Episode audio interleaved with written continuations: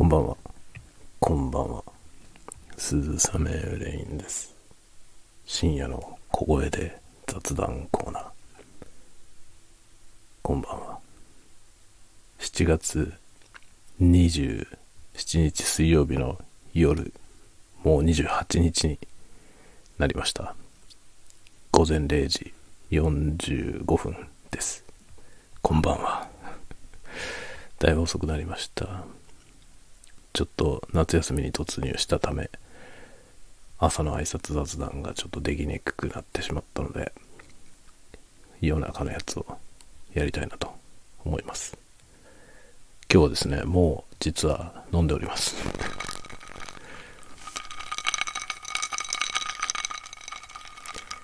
ジントニック、いつものプリマスのジンで、えーウィルキンソンのトニックウォーターでジントニックを作ってもう飲んでいるんですね。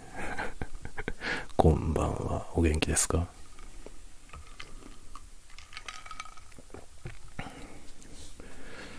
ちょっとですね、まあ、このところ仕事も大変なことになって、まあ大変なことになっていて、プライベートでも、えー実家からですね、両親が遊びに来るということで、まあ、どうしようかなっていう感じなんですよね。部屋が汚すぎて、両親が来る前に片付けなきゃいけないなというところなんですが、もはやどうしようもないっていう感じですね。えー半ば諦めました。で、いろいろ忙しいんですが、ネットフリックスで、ネットフリックス見てる場合じゃないんですけど、ネットフリックスで、光学機動隊2045 SAC2045 というやつですね。終わりまで見ました。いや面白いですねあれ。攻殻機動隊はもともと大好きで95年の劇場版から、まあ、ずっと追い続けていますね。もちろんテレビ版のスタンドアローンコンプレックス1、2、えーあとソリッドステートソサエティでしたっけ ?SSS ってやつですね。あれも、えー見ましたし、アライズもね、アライズも大好きでした。そして、今回の SAC2045。2045といえば、シンギュラリティですね。まあ、シンギュラリティがテーマになっているだろうと思いながら見ましたが、ラスト、そういう風にやるっていうね。まあ、あの、さラストはね、かなり賛否が分かれそうな感じがしますが、えーまあ、僕はギリギリ賛成かなと思いますね。まあ、ああいうやり方するしかなかったんだろうなと、は、思います。予定調和にならないためにどうすればいいのか、難しいですね。この話はね、ちょっと、ポッドキャストの方でやろうかなと思ってますね。いろんな作品を見て、そこから創作論みたいなとこにこじつけるというやつをね、ポッドキャストでやってますので、この SAC2045 についても、やろうかなと思っているところです。まあ、いろいろね、例によっていろいろね、語卓を、えー振り回す余地がいっぱいある作品ですね。まあそういうファンが多いからそういう風にできてるわけですけども。まあでも、SAC2045 はいろんな意味で賛否が分かれそうな作品ではありますね。まあ前半、あの、えーファーストクールのものを見て、そう思いました。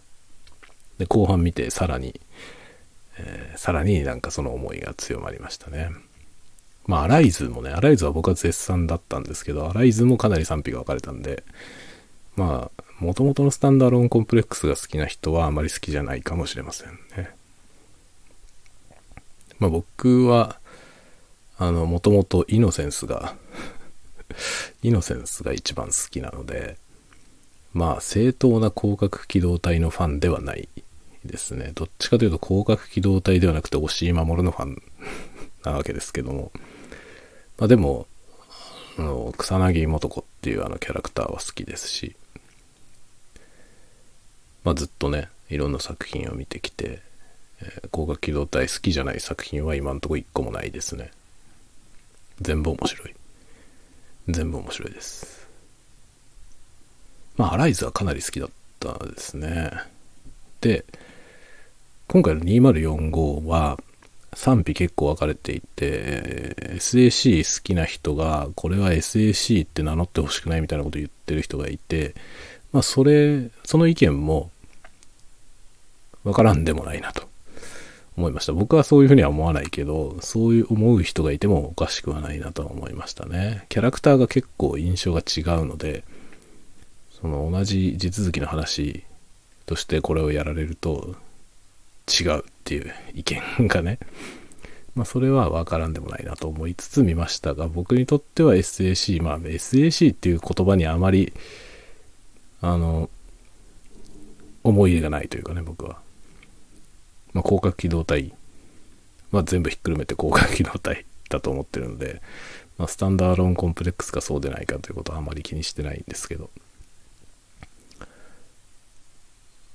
まあね、アライズアライズもまあ、好きじゃないっていう人が多いですけど、好きじゃないけど、あれは SAC って言ってないからまだ許せるみたいな こと言ってる人がいて、あ、そうなんだと思って、僕は結構その意見も新鮮に読みました。まあ、今回の2045は僕は結構好きですね。好きですが、結末のやり方はまあ、あーって感じでしたね。そういう風にやるしかないんだろうな、やっぱりっていうね。しょうがない。しょうがないですよ。まあ意外性って難しいよねって話でね、これはちょっとポッドキャストでね、じっくり話そうかなと、創作論として話そうかなと思います。今日お酒飲んでるので、そんなめんどくさい話はしません。ただまあ SAC2045 面白かったよっていうことで、えー、行きたいなと思ってます。実はね、あの、SAC とは別のところで全く違う作品で、あの、野崎窓さんっていうね、野崎窓さんっていう小説家の方がいらっしゃるんですけど、その野崎窓さんが書かれた脳っていう作品が、脳って知るっていうね、あの、知るの英語の脳ですね。KNOW。脳っていう作品があるんですけど、これはね、僕はこれ読んだ時に痛く感動して、最高に面白いと思ったんですよね。で、その脳にすごく印象的なシーンが出てくるんですよ。で、それをアニメ化したら最高にいいんじゃないかなと。そのシーンをアニメで見たいなと思っていたんですよね。なんならだから企画をね、提案してもいいかなというぐらい。自分で企画をね 出そうかなと思うぐらい。これをアニメ化したら面白いじゃないかなと思っていたんですよ。そしたらですね、やられました。SAC2045 にほぼ同じものが登場します。で、僕はこれはどうなんだろうとちょっと思いました。野崎窓の脳の影響を受けてないんだろうか、これはと思いましたね。ほとんど印象が同じなんですよね。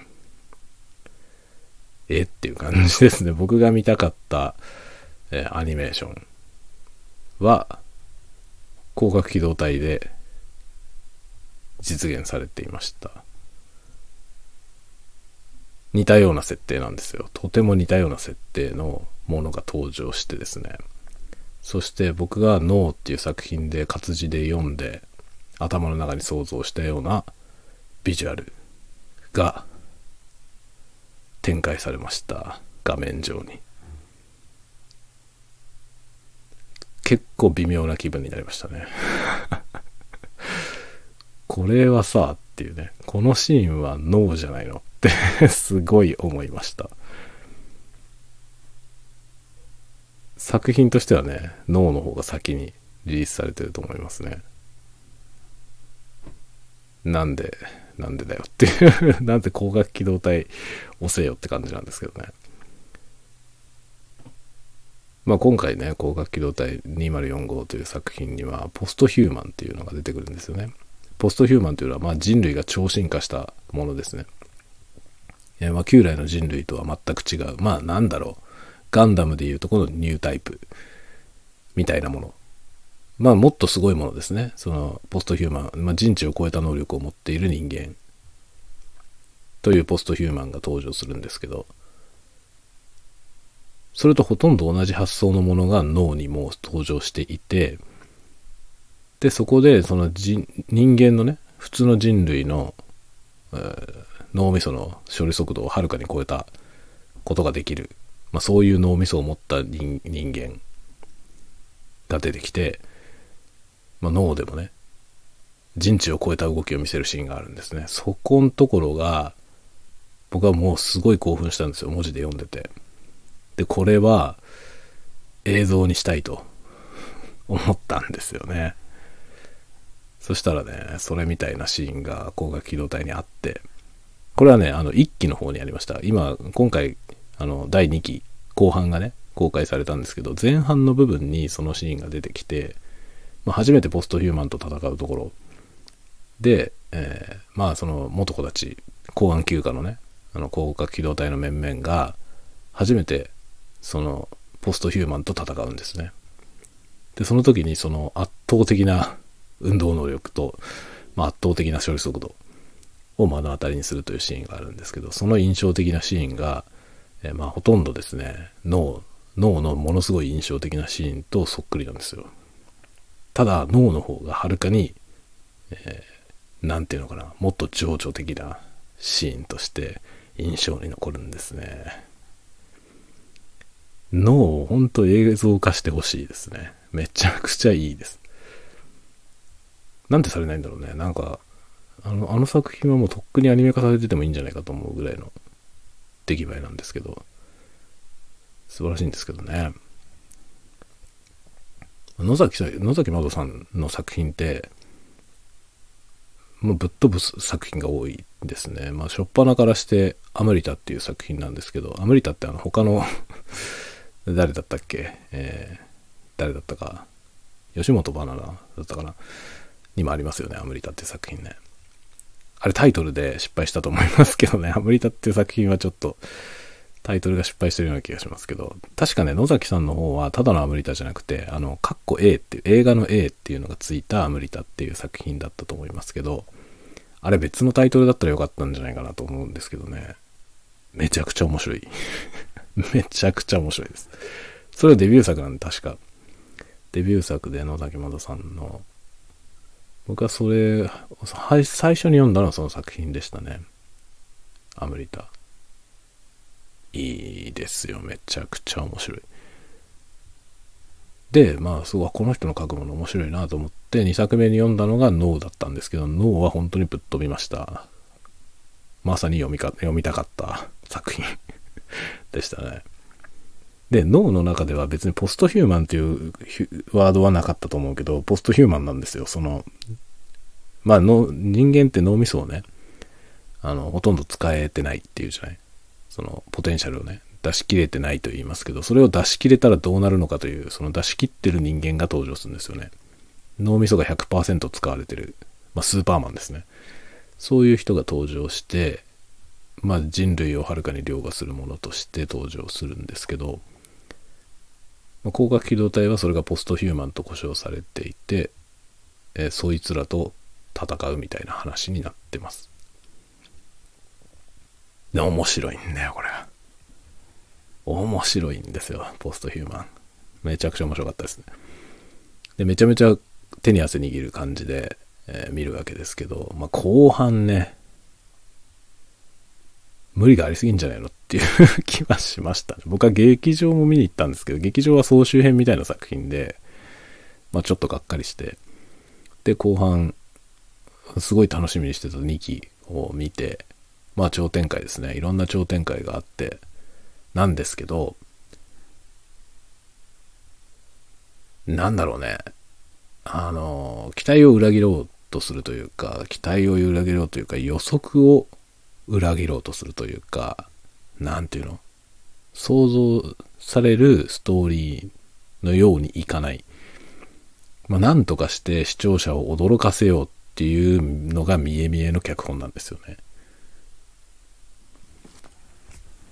なんだろうね、その、見てる人に、驚きを与えようとする、まあするじゃない。特にエンターテインメントは、あの、意外な展開がね、必要でしょ？だけど僕必要以上にその意外な展開ってことを求めすぎてるんじゃないかという気がするのよね。あの、これは見る側じゃなくて作る側が。というのは、そのね、見る側の人ってそんなに別にね、驚きの展開ばっかり求めてないと思うんですよね。もちろんね、あの、心地よく驚く展開があると、おおってなりますけど、あざといとさ、やっぱりそのあざとさの方が目立っちゃうじゃない？驚かそうとしてやってるなっていう感じになっちゃうでしょ。そうすると冷めちゃって、そんなことするぐらいだったら、定番の展開でもいいから、なんかドラマがちゃんとね、こうすんなりと流れていくというか、納得できる展開で言ってくれた方が、受け入れやすかったりすることないですか？なんかその意外性を持たせようとするあまりに、なんかよくわかんない展開になっちゃうっていうね。で、強引なことになっちゃうとかね。ありがちじゃない。で、結局先が読めないようにしようと思うと、そうやるしかないですよね。で、そのように驚かせながらどこへ着地させるかっていうところがすごく難しくなっちゃうんですよね。僕はですね、過去に見た作品の中で一番驚いた、一番驚いた展開は宇宙戦士バルディオスっていうロボットアニメなんですよ。宇宙戦士バルディオスっていうのは、あの80年代のね、ロボットアニメブームの時にあった、もう多くのロボットアニメの中の一個。まあ、画像検索とかでね、ご覧になると、ガンダムじゃねっていう顔です。明らかにガンダムじゃないっていう顔のスーパーロボットですね。ガンダムみたいなああいうあの軍隊の話じゃなくて、スーパーロボットもののロボットなんですけど、これがですね、意外な展開を意識しすぎたんでしょうね。まあ意外な展開ですよ。意外な展開になるのは最終回だけです 最終回が、まあ、急にとんでもないことになるんですけど、まあね、びっくりしました。衝撃でした。で、その作品はね、その、まあ忘れもしない。本当に僕は小学校の時に再放送で見たんですけど、未だに忘れませんね、あのショックは。で、でもね、意外なことをやろうとしたら、それぐらいしかないんですよ。スーパーロボットのロボットアニメなんてもう決まってるじゃない。完全懲悪ですからね。決まってますよね。悪い奴が出てくる。地球を侵略しようとする何かが現れる。それをスーパーロボットでやっつけるという、まあそういう話ですよね。まあ次々に攻撃してくるそいつらを次から次にやっつける。毎回ね、毎回一個ずつやっつけていく。で、最終回は地球を守って終わると。それ以外ないんですよ。展開として。で、それをなんとか裏切ろうとすると、まあ、逆を行くしかないんですよね。で、逆を行くんですけど、じゃあその意外性を出してどうやって着地させるかっていうと、もう着地させない。そのままぶっ飛ばして終わるというね。で、バルディオスはそうやって終わるんですね。だから途方に暮れたまま見終わって、何だったんだこれはって言ってショックを受けて、えー、どんよりするという。子供にあんなものを見せてはいけないというね、そういう感じですね。まあそういう意味でいくとね、富野さんの作品もダンバインとかね、ダンバインとかイデオンとか、まあ、あんまり子供に見せちゃいけない感じはしますけどね。僕は大人になってからダンバイン見ましたけど、大人になってから見てもショックでしたね。ダンバインもむちゃくちゃなことになりますけど、まあ、むちゃくちゃにした挙句に1を着地します、ダンバインは。バルディオスは着地しませんでした。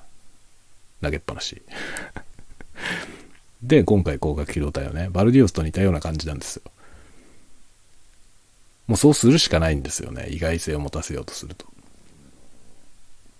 まあなんていうの、本当に地球の危機みたいなでかいことになっちゃって、その地球の危機をね、主人公たちはね、救うことができるのかみたいな。何者かの陰謀をね、阻止することができるのかみたいなことになるじゃない。それはさ、もう、辛くも阻止するっていう結末しかないわけですよね。普通に考えたら。辛くも阻止する。ってなるだろうと思ってみんなが見てるわけですよ。そしたらさ、それを裏切るには阻止できなかったっていうことしかないわけですよね。で、阻止できませんでした。ハイバッドエンドっていう終わり方をするのかどうかということですよね。そういう終わり方をすることももちろんできますが、まあそれは続編も何もありえない。もう完全に終わるということですね。で広角機動隊っていう作品は、あの公安休暇のメンバーさえ残っていれば、いくらでも続編が作れますから、まあその滅んだ、全員死んだっていう終わり方をしない限りは、また次の作品がね、できるわけですよね。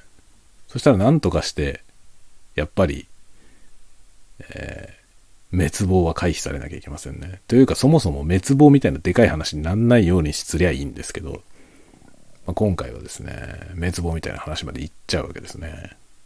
ああって感じですね 公安休暇っていうのはね、正義の味方じゃないわけですよ。国家の機関なんで、それがね、正義の味方みたいになっちゃって、今回はもう本当にサンダーバードみたいな話なんですよね。まあ、公安休暇、ただの公安休暇のはずなんですけど、もうサンダーバード、地球防衛軍みたいな感じになっちゃって、え、それはどうなんだろうといういろいろな、いろいろな問題もあり、いろいろな問題が他にも山積みなんですけど、そういう感じでしたね。で、このいろんな問題点をねじ伏せながら突っ込んでいく、この、えー、物語の展開術というかね。まあ、それに関しては賛否両側の意見があると思います。まあ、僕自身もどちらの意見もありますね。自分の中に両両方の意見がありますね。この思い切りは僕は割とあんまり好きです。あの、嫌いではない。あんまり嫌いではない。けど、ちょっと強引すぎんじゃないのっていう気はする。ちょっとね。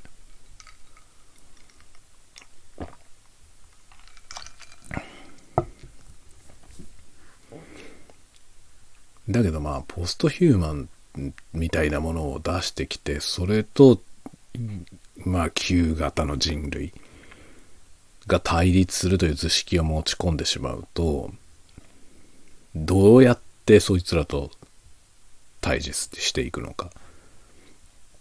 難しいですよね。ガンダムはうまくやってるなと思いますね。ガンダムのニュータイプもう、あれ結局ニュータイプとオールドタイプの対立を描いているわけですけど、でも、あの、ファーストガンダムがうまくいってるのは、ニュータイプ VS オールドタイプの戦いではないわけなんですよね。あれイデオロギーの戦いで、こっち側とあっち側の要するに戦争なんですよね、普通のね。まあ、人間が今までやってきてる戦争の延長上にあるもの。で、どちらの側にもニュータイプがいるわけですよね。人類のその革新っていう言葉が使われてますけど、そのね、進化した人類が、まあ、双方にいるんですよね。だから人類のその新しい人類と古い人類の戦いではないわけですよね。だからまあパワーバランス的になんとかなってますけど、これがね、ガンダムシードとかになるとね、シードは、あの、いわゆる新人類コーディネーターと、それまでの人類ナチュラルの戦いみたいに なっちゃうわけですよ。で、ナチュラルの側に1人コーディネーターがついてる、まあ、キラヤマトがついていることによって、パワーバランスを取って、取れるはずないですよ、本当は。取れるはずないから、異様なことになっちゃったんですよね。キラヤマトが強すぎるという。ああいう風にしないと何しろ、一人でね、その、新人類全部相手にしてるわけですから、そのパワーバランスをね、あの、五分にしようとしたら、あの、一人だけこっち側にいるスーパーマンが本当のスーパーマンになるしかないという。そしてパワーバランスが崩れて、脚本が終わるというパターンですね。なんかそういう図式を見てると、そのキャラクターの配置とかパワーバランスの問題っていうのは難しいなと思いますね。うまくいかないよね。で、やっぱりね、そのパワーの戦いにすると、パワーバランスって絶対崩れるんですよね。成長しなきゃいけないし。だから続かないんだよね。それバトルものにしちゃうと続かないわけですよね。ドラゴンボールがいい例ですよね。ドラゴンボールが一番、あの、力のインフレが飽和して、もう最後の方やけくそ あれ多分、やけくそだと思うんですよね。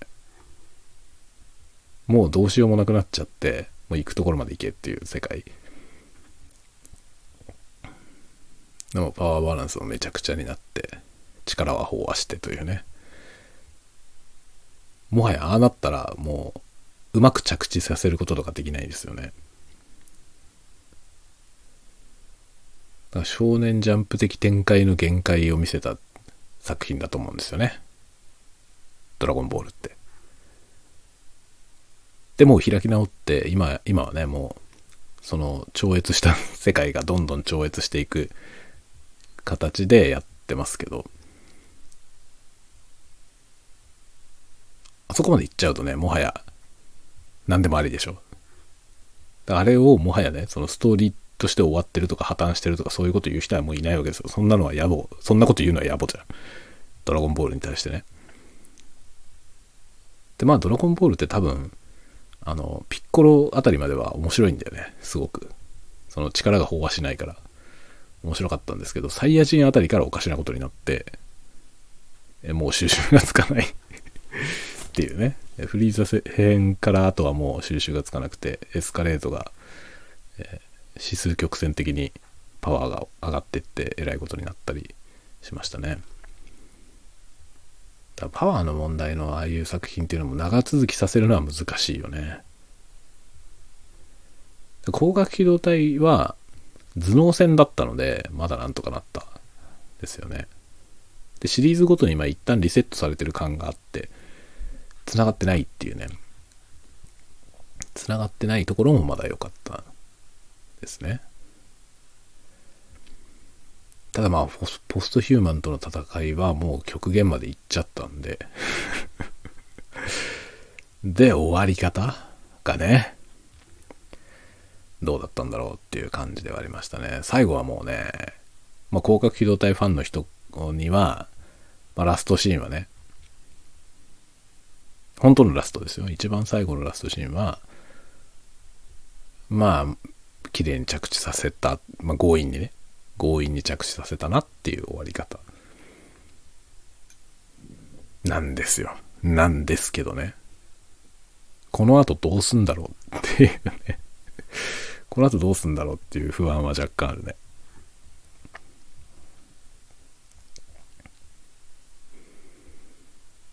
だ今回のこの2045は一応その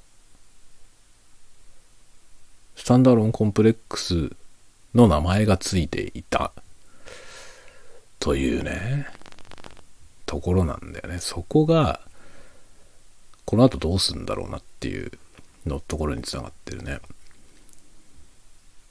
まあ次どうすんだろうね、本当に。ま個人的にはアライズの続きをやってほしいけどね。アライズの続きやってほしいけど、まあアライズはアライズで、なんだろう、あのアライズはさ、あの、見ようによっては、ファースト広角機動隊、あの95年の広角機動隊につながったような気がするんだよね。その前日談みたいな形であそこにつながっちゃった気がするので、だとすると、あれもう先が作りようがないんですよね。もうその先の物語をやっちゃってるからね。アライズあれで終わりだと思うんですよね。じゃあスタンダードロンコンプレックスをやるしかないという。この先もしやるなら。やるしかないですよね。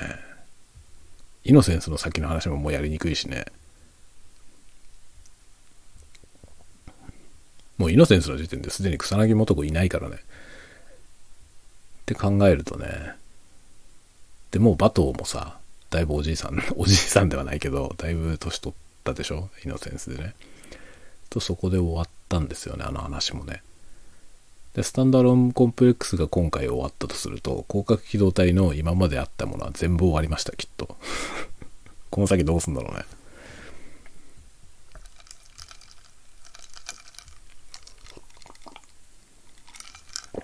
これが広角機動隊の最後の作品ってことになったら、それはそれでまた賛否が分かれるというか、まあ否定的な意見の方が多いだろうなとは思いますね。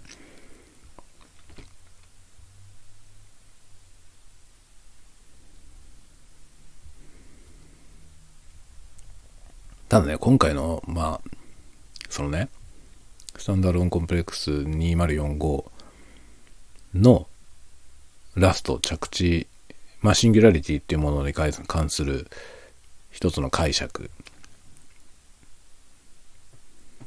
がね、登場するわけですけど、シンギュラリティってのは技術的得意点って言われてるので、本当は技術の話だよね。で、それと人類の進化みたいなものがごっちゃになっちゃってるんですけど、そのシンギュラリティを迎えた時、まあ人類が進化しちゃう時ですね。大幅に。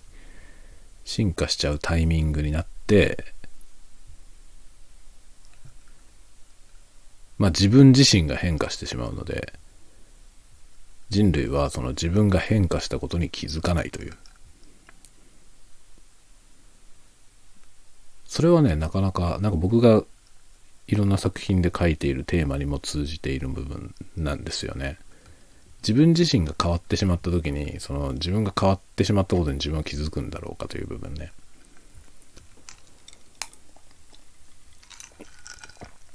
まあ、シオンズゲートっていう作品書いた時に、あそこに出てくるヒロインは、まあ、自分が自分でいるっていうことをすごく大事にしている。自分を失いたくない。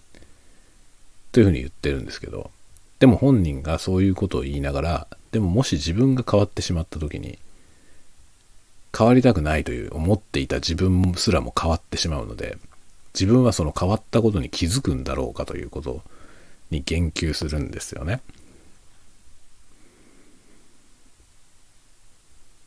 気づかないと思うんだよね、僕。その自分が変わりたくないと言っている今の自分は、それ、その自分自体が変わってしまったら、変わりたくなかったことすらも覚えてない。変わっちゃったからね。その変化に気づくためには、客観性が必要だと思うんですよね。で客観性っていうのは要するに観察者ってことですよね。観察者が必要なんですよね。自分一人しかいなかったら自分の変化にはなかなか気づかない。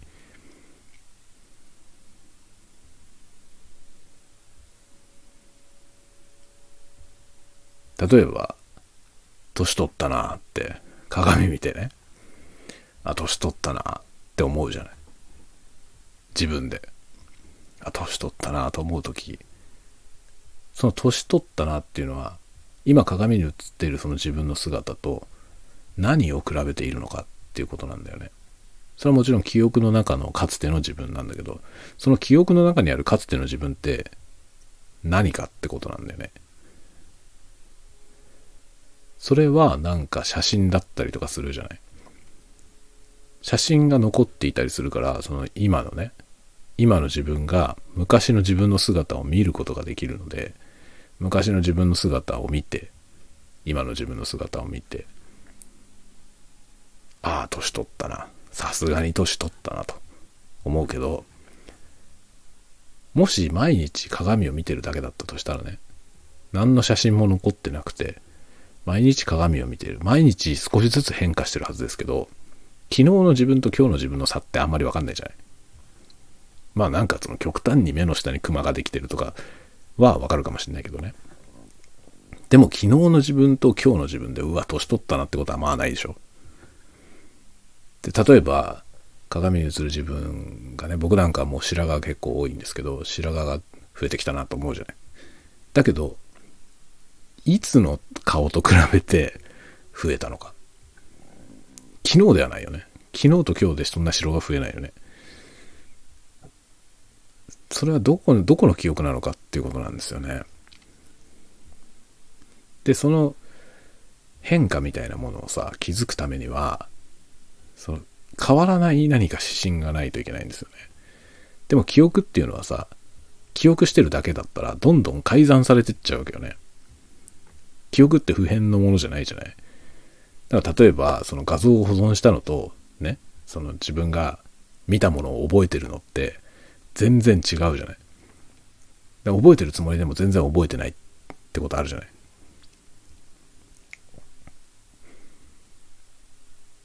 だからなんだろうな、あの、景色とかね、景色とかをなんとなく記憶しているけど、しばらく行ってない場所のね、景色って、その場所を写真に撮ってきて見返したりすればね、その覚えてきたものと、その写真で見たものがその覚えてきたものの曖昧になった部分を補填するでしょ。だから写真を見るたびに記憶が修復されていくわけですよね。だからいつまでも焦なくて、で、例えばその同じ場所に何年かぶりに行って、うわぁ変わったねってわかるでしょ。だけど、一切写真とか残ってなくて、その時以来一度も見たことがないっていう状態で久しぶりに行った時に、は変わったとは思うかもしれないけど、どこがどう変わったのかが定かではないですよね。だって毎日通っているような道ですら、例えばある時、ね、どっかの建物がなくなって更地になってるって言った時に、そこに以前何があったのか、意外とわかんなかったりするじゃない。だからその変化ってその記録に残しておかないと何がどう変化したのかって意外とわかんないと思うんですよね。特に自分自身が変化するみたいなことって変化しちゃった後で変化する前のことをどれだけ思い出せるのかっていうのはねなんか僕はね結構甚だ疑問だなと思うんですよね。で、そういうことをね、その、シオンズゲートのキャラクターに言わせたんだよね。私自身が変わってしまったら私はその変わったことに気づくんだろうかと。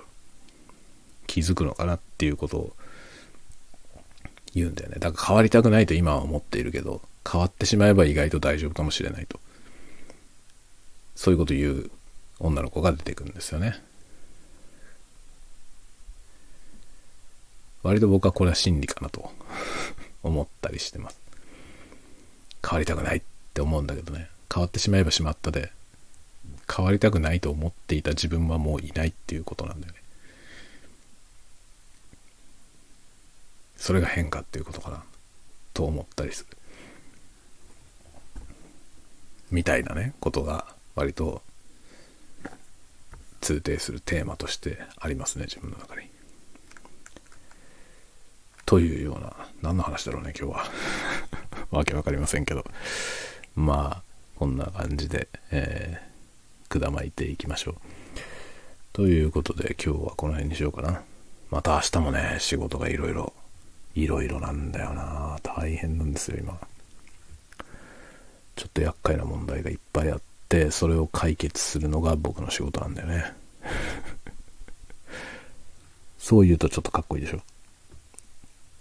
いろんな問題を解決するのが僕の仕事。かっこいいでしょ？そんなかっこいい仕事じゃない。とにかくめんどくさい。で、まあ、そういう感じで頑張っていこうと思います。明日は普通に仕事して、金曜日午後半休、午後半休を取ってます。で、えー、じじばばが遊びに来て、夏休み。来週1週間お休みをいただいて夏休みです。だから来週1週間はちょっとね、いろいろな配信とかも滞ると思います。まあ、何しろじいちゃんばあちゃんが来て、えー、いるので、そっちが優先みたいな感じですね。だからちょっとしばらくね、ASMR とかもできないと思いますね。作れないんじゃないかなと思っています。まあ、せめて素材がもし取れれば取っとこうかな、くらいですね。ちょっと普段ね、あの、あまり行かない場所に行ったりもするので、そういうところでなんか撮れれば撮ってきようかなと思っています。来ようかなだね。撮ってきようかなってことはないね。